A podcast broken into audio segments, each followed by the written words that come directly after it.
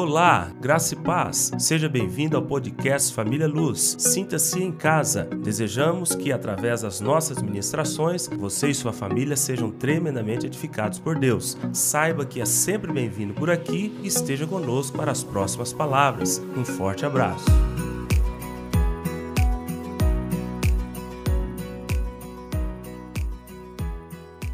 Hoje é a nossa quarta palavra da série deste mês de julho qual o nome da série? Quem lembra o nome da série?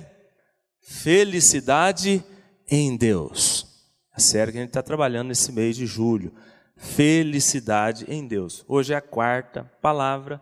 Domingo que vem estaremos fechando a série é, do mês de julho. Felicidade em Deus, ok? O tema hoje é Felizes os puros de coração, ou os limpos. Sua Bíblia pode estar essas duas palavras, ou puro de coração, ou limpo de coração, a mesma coisa aqui neste texto, o mesmo sentido. Ok? Mateus, verso 5, o capítulo 5, verso 8. Olha o que a Bíblia diz: Bem-aventurados os limpos de coração, porque estes verão a Deus. Vamos ler juntos? Um, dois, três. Bem-aventurados os limpos de coração, porque verão a Deus. Vou ler agora usando a palavra felizes. Felizes, porque o tema da nossa série é felicidade em Deus. Estamos falando muito esse mês sobre esse, sobre esse tema, né? Então, aqui, ó, bem, a expressão bem-aventurado significa isso: felizes, agraciados, mais do que feliz. Essa expressão bem-aventurado significa tudo isso. São os puros ou os limpos de coração ok? Porque estes verão a Deus. Começo fazendo algumas perguntas, depois vamos aprofundar no tema, inclusive respondendo algumas perguntas importantes sobre é, isso aqui. Você é puro de coração? Sim ou não? Pastor, eu não sei se eu consigo responder agora. Não precisa responder, pensa aí e talvez no final dessa palavra você terá mais condições de responder a pergunta. Mas eu te pergunto, você é puro de coração? Você é limpo de coração? Porque a Bíblia diz que estes serão felizes. Como eu disse lá no início da série, todo ser humano está em busca da tal da felicidade. Todos. Todos. Não tem um aqui nesse auditório que me ouve neste momento que não está em busca da felicidade, que não quer ser feliz na vida, que não quer ser realizado nesta vida aqui na terra. Todo ser humano já nasce com esse desejo interno de felicidade, de realização, de sucesso. Todos nós temos esse desejo. E Jesus está aqui nesse texto nos dando a receita, mostrando quais os passos para a felicidade. Você nunca vai ser feliz conforme os ensinos que o mundo te passa. Não. O mundo tem uma fórmula para a felicidade. Mas a fórmula do mundo é a fórmula falsa, enganosa, mentirosa. Ele te entrega, depois ele mesmo te rouba, te tira ela. Jesus, somente Jesus, tem a fórmula da verdadeira felicidade. Eu disse isso lá nas primeiras palavras. E ele está nos trazendo essa fórmula, essa receita, aqui neste texto de Mateus 5, do 1 ao 12, que fala das bem-aventuranças. Então, os felizes são os mansos os misericordiosos, os pacificadores, os que têm fome e sede de justiça, os humildes de espírito. E hoje eu quero te mostrar que felizes também são os puros de coração, os limpos de coração. Se você não for puro, limpo de coração, dificilmente você será feliz em Deus, segundo a felicidade de Deus, não a do mundo. Ok? Outra pergunta, para a gente introduzir o assunto. É possível ser puro e limpo de coração? Você acha que sim ou não? É possível ser puro e limpo de coração? Você acha que Jesus estaria nos cobrando algo que seria impossível para nós? De maneira nenhuma. Tudo aquilo que Jesus está cobrando e ensinando aqui é porque ele sabe que você e eu damos conta de alcançar isso. Então, é possível, é plenamente possível ser puro e limpo de coração para, através deste caminho, alcançarmos a felicidade. Ok? Então vamos aprofundar um pouquinho nesse assunto aqui hoje. é, duas coisas importantes para entendermos antes de respondermos as outras perguntas. Ok? Duas coisas importantes que você precisa entender. Jesus não está, vou frisar isso aqui bem, porque tem muitas pessoas que acham que a gente prega aqui utopia, ilusão. Não, estamos pregando a palavra de Deus. Estamos pregando a verdade, para mim e para você. Então, é importante você entender isso aqui. Jesus não está ensinando, demonstrando uma realidade distante de nós distante dos discípulos deles aqui neste momento, nessa ocasião, que estavam escutando ele. Não, Jesus não estava pregando algo é, é, inatingível, não. O que Jesus estava ensinando, cobrando, mostrando para eles, era uma realidade possível. Assim como era uma realidade possível para os discípulos lá naquele contexto, lá naquela época, no Sermão do Monte, Jesus está mostrando para nós, trazendo para mim, para você hoje, essa realidade. É possível ser puro e limpo de coração. Você deve desejar isso, buscar isso e crer que isso é possível, é o desejo de Deus para nós, para mim e para você. Jesus estava ensinando isso aqui para os discípulos como homem, não como Deus. Jesus era 100% homem e 100% Deus. Jesus tinha plenamente o aspecto da humanidade e da deidade, da divindade. Neste momento aqui, Jesus estava ensinando como homem para os discípulos. Está ensinando para mim e para você que hoje também, como discípulos. Quem é discípulo de Cristo? Então, Jesus está passando isso para mim e para você. E ele está dizendo que é plenamente possível ser puro e limpo de coração. Lá em Mateus 5,17, não preciso de abrir, só anote aí, só quero mencionar isso aqui. Lá a Bíblia diz que Jesus é, não veio para, para revogar a lei ou para cancelar, cancelar a lei, mas Jesus veio para cumprir toda a lei. O que, que a Bíblia está dizendo? O que, que Jesus está dizendo com esse versículo apenas? É um versículo. Jesus está dizendo para os discípulos, gente, tudo isso que eu estou ensinando para vocês, passando, que está registrado aqui, eu vivi, eu pratiquei, eu fiz. Eu não estou falando nada aqui para vocês longe da minha realidade. Eu não estou falando nada para vocês aqui que eu não já experimentei. Então, Jesus, tudo que ele ensinou, que ele deixou, que ele transmitiu, ele viveu antes, ele experimentou antes. Lá em 1 João 5, verso 3, também anote, não precisa de abrir, só para você saber disso aqui. A Bíblia diz que os mandamentos de Deus os ensinos da palavra, os preceitos das Escrituras não são penosos, não são pesados, não são difíceis de cumprir. Já viu o tanto de crente que acha difícil ser cristão? É difícil ser crente, é difícil agradar a Deus, é difícil andar no caminho da verdade. Não, se você tão somente decidir, o próprio Deus é quem nos capacita. Como que é difícil? Se fosse por mim e por você, jamais conseguiríamos. Eu diria para você que é impossível na nossa própria força, mas é o próprio Espírito Santo é que nos conduz, é que nos dá a condição de viver de modo digno do Senhor, agradando a Deus, cumprindo a palavra. Então, lá em 1 João, ele diz isso: os mandamentos de Deus não são penosos, não são difíceis, não são impossíveis de serem praticados. Então, nesta noite, eu quero que você entenda que Deus te projetou para ser puro e limpo de coração, e Ele espera isso de você. É plenamente possível você alcançar esse status, ok? Outra coisa importante para a gente entender aqui, antes de respondermos as perguntas: por que, que nós estamos falando isso aqui hoje? Felizes os puros, os limpos de coração. Irmãos, o nosso maior problema é o nosso coração.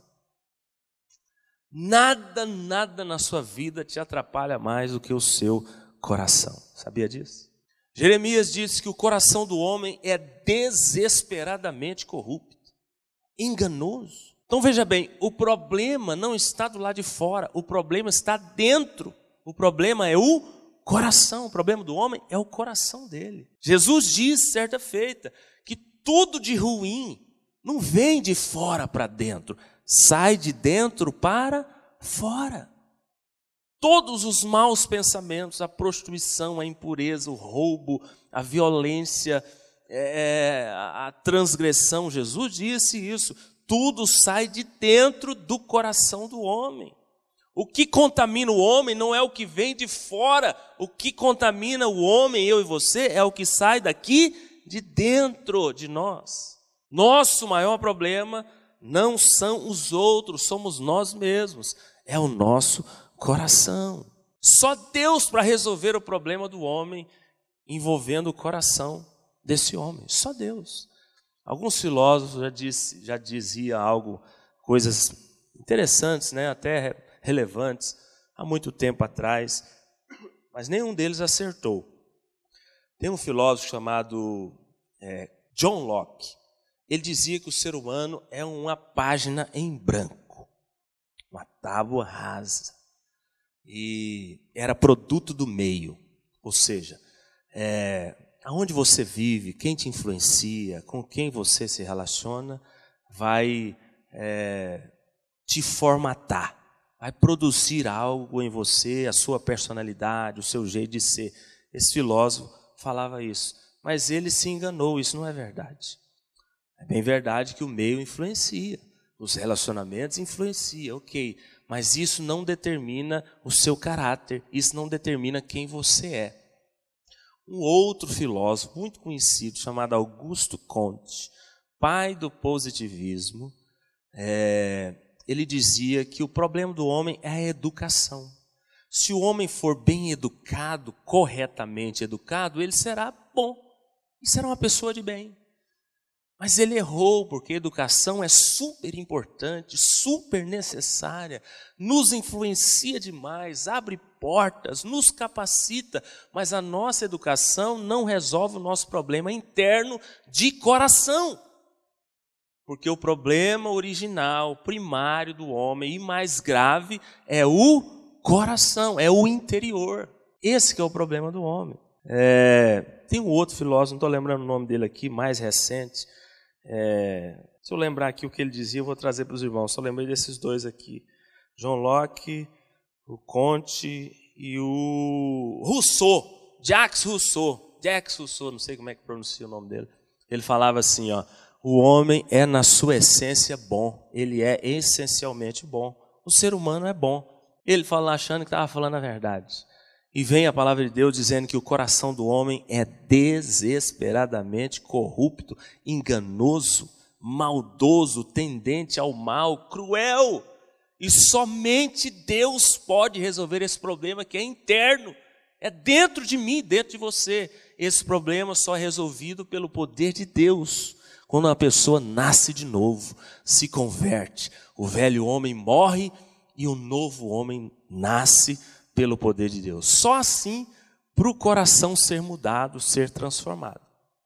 Então, eu estou dizendo essas duas coisas antes da gente entrar nessas perguntas aqui, para você entender logo de início. É possível ser puro e limpo de coração e Deus deseja isso para você, espera isso de você. Quem quer isso, diga amém. Pronto. E o segundo aspecto que eu coloquei aqui é para você entender que só Deus pode resolver esse problema dentro de nós, é, esse problema de coração tendente ao mal, tendente ao pecado. Só Deus, só Deus. Agora nós vamos para as perguntas. É, qual a primeira pergunta? O que é ser puro de coração? Vamos começar por aqui.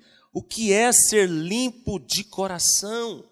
Pureza no tempo de Jesus, lá para o povo é, de Jerusalém, cultura judaica, estava muito relacionada aos aspectos exteriores, de fora, naturais, físicos, aquilo que era possível de se ver. Para vocês terem uma ideia, eles não podiam sentar na mesa sem antes lavar as mãos, não podiam entrar na casa e no templo sem tirar os pés, descalços, lavar os pés, Todos os utensílios que eles usavam nas refeições deviam ser esterilizados, consagrados. Bom, tudo isso é muito importante, muito válido, né, do ponto de vista da higiene, tal, da saúde, ok? Mas ele se preocupava com essa pureza exterior que os homens viam, mas eles não se preocupavam com a pureza interior, que é a que Deus está interessado. Então, o que é ser puro de coração para Jesus, segundo a palavra de Deus? Segundo esta bem-aventurança aqui no versículo 8, o que é ser puro de coração? É você é, ter os pensamentos, os sentimentos, as motivações, o seu interior, o seu interior é, santificado, lavado. A pureza que Jesus está ensinando aqui, ela não tem nada a ver com aquilo que eu estou vendo em você agora, por exemplo, você está vendo em mim. Não. Aqui, eu estou com a camisa branca, branquinha. Mas será que o meu coração está branco como essa camisa? Jesus não está olhando a cor da minha camisa e a pureza que talvez a minha camisa representa. Jesus está olhando o que está por dentro, o que está aí dentro da sua mente, os seus pensamentos, as suas motivações, os seus sentimentos. É isso que Jesus está olhando. É isso que vale para Deus. Deus olha o coração, Deus não olha o exterior, Deus olha o que está dentro de nós. Deus não está muito preocupado com as suas ações. Deus está preocupado com o que motiva você a, a, a agir de forma X ou Y. Deus está olhando o que vem por detrás da ação e não a ação propriamente. Então, essa pureza de coração que Jesus está falando dela aqui aos discípulos, ensinando, é essa que vem de dentro. Quantas pessoas dentro da igreja se mostram muito santas, muito puras, muito preparadas, muito maduras, muito adequadas para servir a Deus, e a gente olhando de fora acha que são verdadeiros santos, santas, mas o coração é podre, é, é, é sujo, está distante de Deus. E, irmão, só Deus conhece o seu coração, o meu, você e ele. Nós não temos condições de analisar corações, somente Deus, só o Senhor. E o que nós precisamos entender hoje, logo de início aqui, é que essa pureza de coração é o que vem de dentro. Será que nós poderíamos colocar um filme na sua vida aqui para passar nessa televisão aqui agora? Você teria coragem de permitir rodar o seu filme aqui nessa TV, mostrando todos os seus pensamentos, sentimentos, motivações, o que passa no seu coração, o que você já fez na sua vida que ninguém sabe, só Deus e você mesmo. Pois então, Deus está de olho nesta pureza, nesta é, é, situação de, de limpeza interior e não exterior. Vamos ler alguns textos que mostram isso? Vamos, ver, vamos ler esse do Velho Testamento primeiro. 1 Samuel 16. Velho Testamento primeiro. Vamos lá. 1 Samuel, capítulo 16, verso 7. Abra sua Bíblia aí comigo. Vamos lá. Quem achou, diga amém. Porém, o Senhor disse a Samuel: Não atentes para a sua aparência, nem para a sua altura, porque o rejeitei, porque o Senhor não vê como vê o homem. O homem vê o que, irmãos? O exterior, porém o Senhor vê o coração. Eles estavam preocupados com a estatura, com a altura, com a aparência, com a roupa, com aquilo que se via a olho nu. Mas Deus está falando: não se preocupe com isso, eu estou olhando por dentro, eu estou olhando o coração. Como está o seu coração diante de Deus? Se Deus olhar para aí dentro de você, se Deus olhar para o teu coração, que representa a sua alma, pensamentos, sentimentos, é, decisão, poder de escolha e vontade.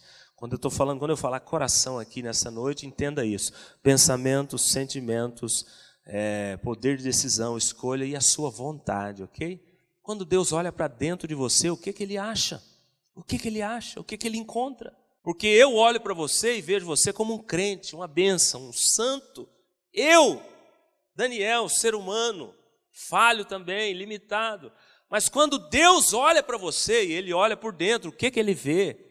Ele vê realmente um crente de verdade, Ele vê um santo, Ele vê uma santa, Ele vê um homem puro, Ele vê uma mulher pura, Ele vê uma pessoa com motivações puras, justas, honestas, sinceras, o que Ele vê aí dentro. Mais um texto. 1 Pedro, vamos lá agora para o finalzinho da Bíblia. Vai lá comigo. 1 Pedro 3, versículo 3 e 4. 1 Pedro capítulo 3, versículo 3 e 4. Olha o que a Bíblia diz aqui, o tanto que é sério. Não seja o adorno da pessoa o que é exterior, como frisado de cabelos, adereço de ouro, aparato de vestuário. Seja, porém, o homem interior, do coração, unido ao incorruptível trajo de um espírito manso e tranquilo, porque isso é de grande valor diante de Deus. Deus não está preocupado com o que você mostra por fora, com a sua performance exterior, natural. Aquilo que você pode mostrar para os homens. Deus está preocupado com aquilo que homens não vê. Grava isso aí. Deus está de olho na sua vida, naquilo que as pessoas não conseguem ver em você. É isso que Deus está procurando, é isso que Deus está olhando. Então, de forma que nós poderíamos dizer, resumidamente, respondendo essa pergunta aqui, o que é ter um coração puro? O que é ser puro de coração? Guarda essa frase aí no coração. Ser puro de coração ou limpo de coração é estar liberto, sarado de coisas nocivas, tóxicas, perniciosas, ruins, que homens não veem, mas Deus vê. Então, se fosse para a gente resumir, está aqui. Ser puro de coração é isso, estar limpo, sarado, é, dessas coisas ruins que os homens não veem, mas que Deus vê. Ok? É, como se diz, né? Estou lembrando daquele ditado aqui: para Deus não adianta ser é, é, por fora bela viola, mas por dentro pão bolorento. Quem conhece esse provérbio? Não adianta. Por fora bela viola, você vai os homens vão observar a bela viola, só os homens.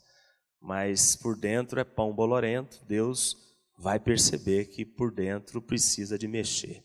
Ok? Para Deus não adianta assim. Outra pergunta: por que ser puro de coração? Primeiro aqui foi o que é ser puro de coração. Você tem que preocupar com o que está aí dentro, para Deus, ok? Não é com o que está aí fora. Segunda pergunta: por que ser puro de coração? Por que, que eu preciso me preocupar com isso?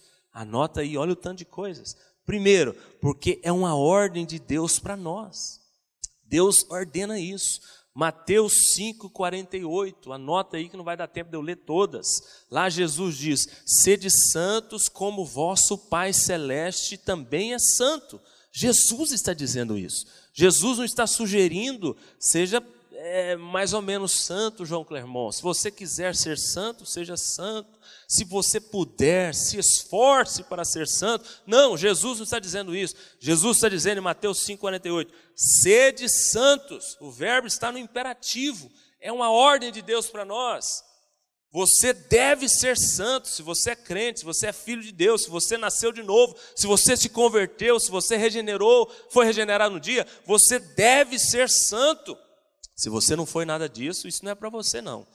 Essa mensagem não é para você. Mas se você um dia fez aliança com Deus que é santo, se você se converteu, se você se considera como cristão genuíno, se você tem Ele como seu Senhor e Salvador, você deve ser santo.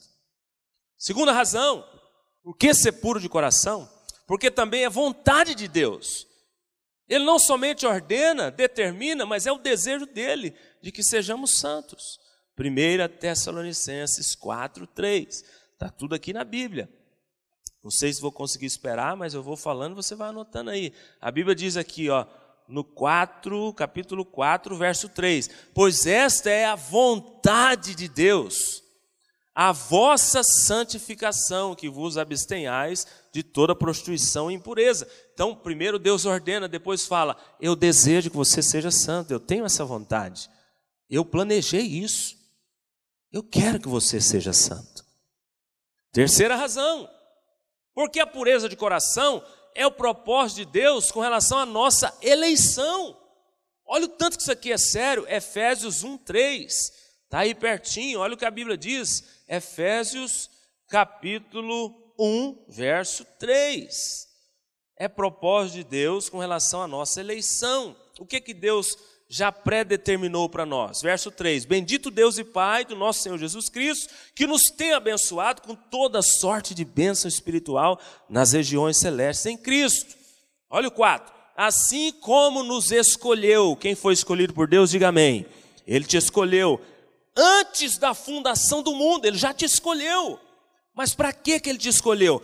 Para ser santo e irrepreensível perante ele em amor. Diga amém. Deus te escolheu antes da fundação do mundo para isso, para ser santo e irrepreensível. Irmãos, eu não sei se Deus te criou para ser rico. Eu não sei se Deus te criou para ser bonito. Eu não sei se Deus te criou para ser famoso. Agora eu tenho certeza que Deus te criou para ser santo. Talvez você seja muito bonito. Só estou vendo pessoas bonitas aqui. Talvez você seja rico. Talvez você seja famoso. Quem quer ser famoso? Mas uma coisa eu te digo, com certeza a Bíblia diz que Deus te criou para ser santo irrepreensível. Ele te planejou para isso. Ele te escolheu antes da funda fundação do mundo para isso, para ser santo. Mas tem mais. Por que eu preciso ser puro de coração? Porque o nosso culto, a nossa oração, o nosso serviço se torna em vão. Se você não for puro de coração, o seu culto é em vão. Se você não for puro de coração, a oferta que você entrega no altar é em vão. Se você não for puro de coração, limpo de coração, a oração que você faz é em vão. Então, olha o tanto que isso aqui é sério. Olha o tanto de razões que eu estou trazendo para vocês, mostrando a importância do porquê ser puro de coração, limpo de coração. Você corre o risco de cultuar à toa, de ofertar à toa, de servir a Deus à toa e depois lá no fim ouvir da própria boca dele: Apartai-vos de mim, eu não te conheço, porque o seu coração é sujo, impuro, os seus lábios me adoram, você canta, você levanta as mãos, você me adora com os lábios, da boca para fora, mas o seu coração está longe de mim. Jesus disse isso lá para os fariseus. Mas nós corremos esse risco de servi-lo, de adorarmos, de ofertarmos, de andarmos com Ele e termos um coração é, longe da realidade que Ele deseja, longe dessa realidade de pureza interior. Então, se você não tem um coração puro, o seu culto pode ser inválido, a sua oração inválida, o seu serviço inválido. Romanos 12, 1, anote aí, não precisa abrir, lá diz assim: rogo-vos, pois pelas misericórdias de Deus, que apresenteis vossos corpos como sacrifício vivo, santo e agradável, porque esse é o vosso culto racional. Qual é o culto racional? O culto inteligente, o culto que Deus aceita, o culto que é proveniente de um coração santo, puro. Este culto que Deus aceita. Isaías 59, verso 2, a Bíblia diz que os nossos pecados é que fazem separação entre nós e Deus. Não tem mais nada que te separa de Deus, que pode me separar de Deus, nada. O pecado pode separar, a Bíblia está dizendo. Quando a pessoa vive em pecado, na prática do pecado, sob o domínio do pecado, sendo cristão, isso afasta ela de Deus. Isso impede ela de ter comunhão com Deus. Isso impede ela de ser ouvida por Deus. Em Mateus capítulo 5, anota esse texto aí também, verso 23 e 24, Jesus está falando lá: ó, oh, se você tem uma oferta para entregar no altar, mas você tem pendência com algum irmão, se você precisa perdoar, se você precisa resolver alguma demanda com, com alguma pessoa, vá até essa pessoa antes, resolva o problema, depois você traga a sua oferta, porque senão eu não vou aceitar a sua oferta. Então, olha o tanto que é importante nós sermos puros e limpos de coração. Se você não for, não, ser, não for puro e limpo de coração, você corre o risco de perder tempo achando que está agradando a Deus, servindo a Deus. E não está. Mas tem mais duas. Por que ser puro de coração? Porque sem pureza e santidade não podemos ver a Deus, contemplá-lo. Quantos têm o desejo de ver a Deus? Diga amém ver a Deus. No final, nós vamos falar um pouquinho sobre isso. Hebreus 12, 14. Anota aí, deixa eu ler isso aqui. Hebreus 12, 14. Hebreus 12, 14. Segui a paz com todos e a santificação, sem a qual ninguém, quem conhece esse texto, verá a Deus. Então, sem pureza de coração, sem santificação, ninguém verá a Deus. Se você deseja vê-lo, você precisa ser puro e limpo de coração. E a última razão é para nos parecer com Deus. 1 Pedro 1,15. Porque aquele que vos chamou é santo, a Bíblia diz: sede vós também santo. Porque aquele que vos chamou é santo, Deus, sede vós também santo. Então, se você tem um desejo de se parecer com Deus, se parecer com Jesus, as pessoas olharem para você e perceberem o poder, a glória de Deus, o caráter de Cristo, você precisa ser puro e limpo de coração, para você se parecer. Estou me lembrando de mais um aqui, é, só para a gente fechar essas razões aqui. A resposta da segunda pergunta: Por que preciso ser puro de coração? Porque eu quero ser feliz na vida. E nós estamos falando disso. As bem-aventuranças são resultado, é, é, é, resultado não, elas são a, a, a condição, a condição para a sua felicidade. Então, se você praticar tudo isso aqui que Jesus está ensinando em cada versículo, as bem-aventuranças, você será feliz. Então, quem é puro e limpo de coração será feliz. Terceira pergunta: Como ser puro de coração? Pastor, eu entendi o que é ser puro. Eu entendi por que, que eu preciso ter um coração puro e limpo. Agora eu queria saber como ser puro, porque não adianta eu desejar algo se eu não souber fazer esse algo. Eu preciso saber fazer, eu preciso saber alcançar este alvo aí de ser puro e limpo de coração. Então anote aí como ser puro e limpo de coração. É uma ressalva importante aqui nessa pergunta. Ser puro e limpo de coração não é ser uma pessoa que nunca erra, que nunca peca, ou que não erra, ou que não peca. Ser limpo e puro de coração não é ser uma pessoa que nunca se suja. Não. Ser puro e limpo de coração é ser uma pessoa que em todo tempo se lava, se limpa para agradar a Deus. É diferente. Porque se você for pensar que ser puro e limpo de coração é algo é ser, é ser é, um robô que nunca erra, nunca falha, não, não, está sujeito às falhas, uma pessoa que é programada para sempre acertar, isso não existe. A própria Bíblia diz que aquele que fala que não peca, que não erra, ele já está pecando, ele já está errando. Nós somos falhos, somos limitados e precisamos depender do poder de Deus a cada dia para errarmos menos e aproximarmos dele mais e mais, nos parecermos com ele. Então, ser santo e limpo de coração não é nunca errar, nunca pecar. Não. Ser limpo e puro de coração é ser uma pessoa que em todo tempo deseja acertar, deseja agradar a Deus, deseja se limpar daquilo que está porventura sujando ela. Isso é ser limpo e puro de coração. De modo que uma pessoa que se acomoda no pecado, ela jamais poderá ser limpa e pura de coração.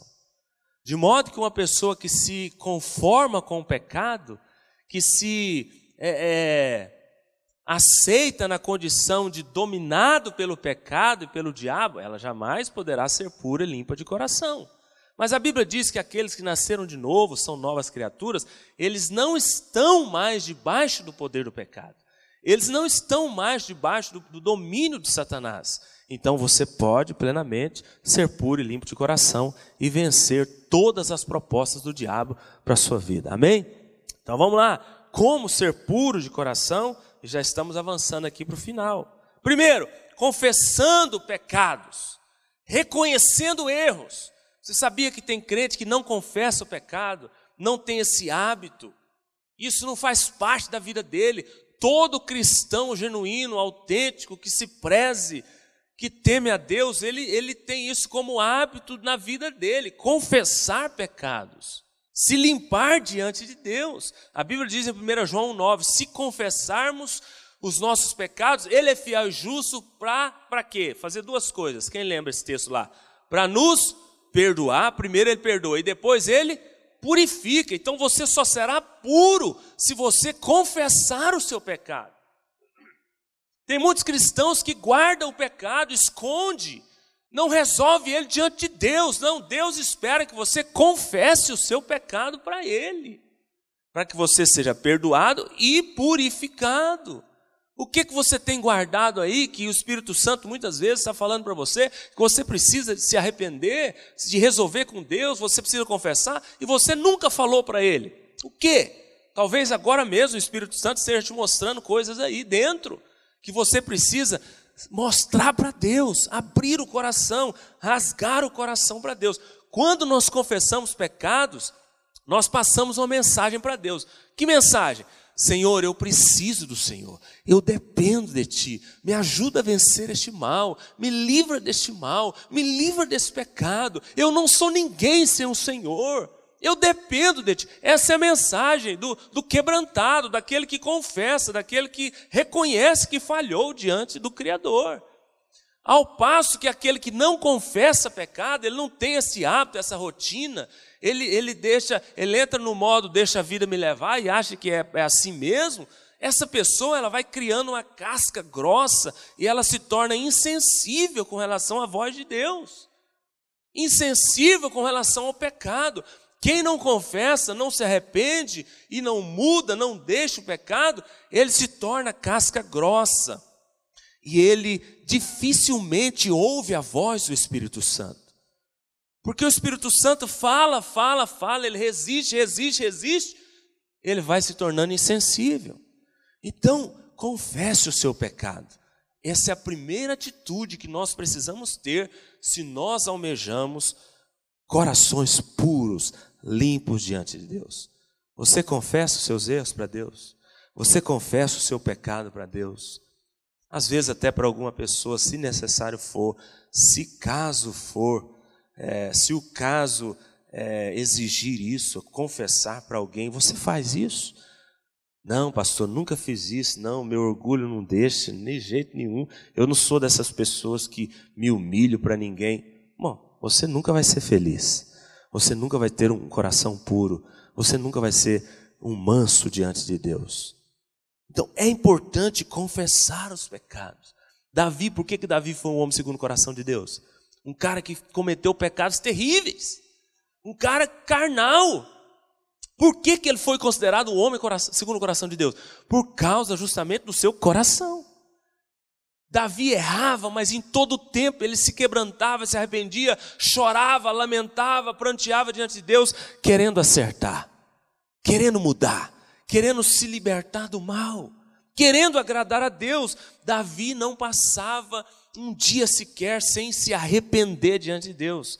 Pecou, errou, destruiu sua família com tantos erros graves que ele cometeu, mas ele se arrependia, ele se quebrantava, e a Bíblia diz que o que agrada a Deus, o que atrai o poder, a misericórdia, a graça de Deus, é um coração quebrantado, compungido, que chora diante de Deus, que se derrama para Deus, que reconhece que é fraco, que reconhece: Deus, eu preciso de Ti. Eu errei, me ajuda, me muda, me transforma. É esse coração que agrada a Deus. Essa postura que vai te fazer ter um coração limpo e um coração puro. Bom, primeiro confessando, segunda coisa, para que você consiga esse status né, de de um crente com o coração puro, você precisa se arrepender de fato. Primeiro confessar, depois se arrepender de fato. Pastor, o que é arrependimento genuíno e verdadeiro? Vamos resumir aqui a coisa, que eu não tenho muito mais tempo para me explicar, ainda tenho que terminar a palavra. Você vai provar para si mesmo que você se arrependeu de algo quando você abandonar esse algo errado. A prova do arrependimento, mudança de atitude, mudança de postura. Ponto final. Ah, aquela pessoa que chora, esbraveja, confessa, arrepende e fala que não aguenta mais e sai gritando e vai morrer, mas nunca muda, nunca abandona o erro. Ele arrependeu? Sim ou não? Não, arrependeu não. É só show, só teatro, só da boca para fora. Quem arrepende genuinamente de um erro, de um pecado, ele abandona esse pecado. Ele deixa. Grave isso aí para você saber entender se você de fato se arrependeu de algo na sua vida ou não. Terceira postura, seja transparente diante de Deus, sincero. Rasga o coração, desabafa. Para Deus você pode chorar, falar o que você quiser. O seu Deus te conhece, Deus conhece a, A Bíblia diz que antes da palavra vir à minha boca, Ele já sabe qual vai ser a palavra. Deus conhece seus pensamentos, suas intenções, suas motivações. A Bíblia diz que Deus esquadrinha o nosso interior. Deus sabe de tudo. Às vezes, irmãos, nós desconsideramos a soberania de Deus, a onisciência de Deus, não sendo sinceros com Ele. Deus espera sinceridade em você. Qual é a sujeira que está aí dentro do seu coração que você tem vergonha dela? Você nunca falou para ninguém. Fale para Deus. Fale para o seu Pai. Fale para o seu Criador. Fale para aquele que vai te perdoar e te purificar. Então, confissão, arrependimento, transparência, sinceridade. Senhor, o que está aqui é isso. Meu Deus, eu tenho até vergonha, mas eu, eu estou disposto a quebrantar o meu coração, a abrir o meu coração para ser perdoado e purificado pelo Senhor. Lava minha alma, me liberta deste mal. Seja sincero, transparente com Deus. Ele espera isso de você e isso vai produzir em você um coração puro. E por último, como? Como alcançar esse status? Obedecendo a palavra. Salmo 119, versículo 9 e 11. Anote aí, não precisa de ler, não vou ler que não vai dar tempo. Lá a Bíblia diz, o salmista pergunta assim: Como pode um jovem guardar puro o seu coração? Jovem que está aqui, o que, que a Bíblia diz lá nesse texto? Para vocês. O salmista pergunta: Como pode, como poderia um jovem guardar puro o seu coração? Qual é a resposta? Observando segundo a tua palavra. palavra de Deus tem poder de te santificar. palavra de Deus tem poder de, de te trazer um coração puro. A palavra de Deus tem poder de te lavar do pecado. A palavra de Deus tem poder de te libertar deste mal. Você tem contato com a palavra? Você lê a palavra? Você obedece a palavra? Pastor, eu até leio, eu conheço algumas coisas, mas não obedeço. Não adianta, cara. Tem que ler, conhecer e obedecer. Como pode um jovem guardar puro o seu caminho? Observando, guardando, praticando o que está escrito aqui.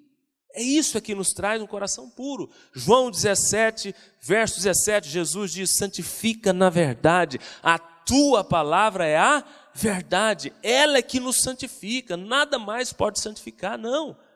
Não é se isolando das pessoas, não é deixando de se relacionar, não é guardando as coisas aí dentro de você, não, não é explodindo, não é virando a mesa, não é brigando, não, é guardando a palavra de Deus, ela vai te santificar, amém? Então, como alcançar um coração puro está aqui. E por último, para a gente fechar, é, qual é a recompensa para os puros de coração? A gente leu lá: Bem-aventurados os puros, os limpos, porque estes verão a Deus. Quantos querem ver a Deus? Quantos querem ver o Senhor? Irmãos, eu tenho essa expectativa. Porque hoje você vê a Deus literalmente? Sim ou não? Não. Você percebe Ele, você sente Ele, você convive com ele, você comunga com ele, se relaciona com ele, tem experiências com ele, você percebe ele na natureza, nas coisas criadas. A própria Bíblia diz que ele se revela naquilo que ele mesmo criou. A gente vê Deus em tudo. Mas você não vê Deus literalmente. A Bíblia diz que ninguém nunca viu a Deus, nunca. João capítulo 1, verso 18 diz isso, outro texto também diz isso. Ninguém nunca viu a Deus de maneira literal. Né? Mas tem alguns textos que nos dão a possibilidade de ter essa expectativa de um dia ver a Deus face a face. Irmãos, só verá a Deus os puros de coração. Se você tem esse desejo, pastor, é tão maravilhosa a experiência que eu tenho com Deus hoje, é tão bom perceber Deus, é tão bom saber que Deus ouve o nosso clamor, né? Acabamos de ver um testemunho maravilhoso aqui a respeito do poder da oração, é tão bom ver Deus cuidando de mim nos mínimos detalhes. É tão bom me relacionar com Deus. É tão bom acordar e falar bom dia para o Espírito Santo. É, é me relacionar com Ele, ver Ele nas pessoas, ver Ele nos milagres que Ele opera na minha vida. É tão bom. Imagina agora lá na glória. Imagina lá você vendo Deus de maneira é, muito mais completa. Vamos ler esses textos? Nós vamos fechar aqui. É, abra sua Bíblia em 1 Coríntios 13, 12. Quero fechar aqui mostrando o tanto que essa recompensa deve nos alegrar, o tanto que essa recompensa dessa bem-aventurança aqui deve nos encher de, de expectativa e de alegria. 1 Coríntios 13, 12. Porque agora vemos como um espelho obscuramente. Então veremos face a face. Agora conheço em parte, parcialmente. Então conhecerei como também sou conhecido. Hoje você é conhecido por Deus por completo. Deus nos conhece por completo. Deus não te conhece parcialmente, Deus te conhece completamente. O apóstolo Paulo está falando que, da mesma forma que hoje nós somos conhecidos por completo, lá na glória nós o veremos, nós o conheceremos por completo. Quantos desejam isso? Diga glória a Deus. Gera essa expectativa. Deseje isso. 1 João capítulo 3, versículo 2. 1 João capítulo 3, versículo 2. 1 João capítulo 3, versículo 2. Amados, agora somos filhos de Deus e ainda não se manifestou o que haveremos de ser. Sabemos que quando ele se manifestar, seremos semelhantes a ele, porque haveremos de vê-lo como ele é. Você quer ver o Senhor? Você precisa ser puro, limpo de coração. Mais um texto. Ah, Apocalipse capítulo 4. Olha como é que Deus, João viu é, Jesus. Olha que lindo esse texto aqui.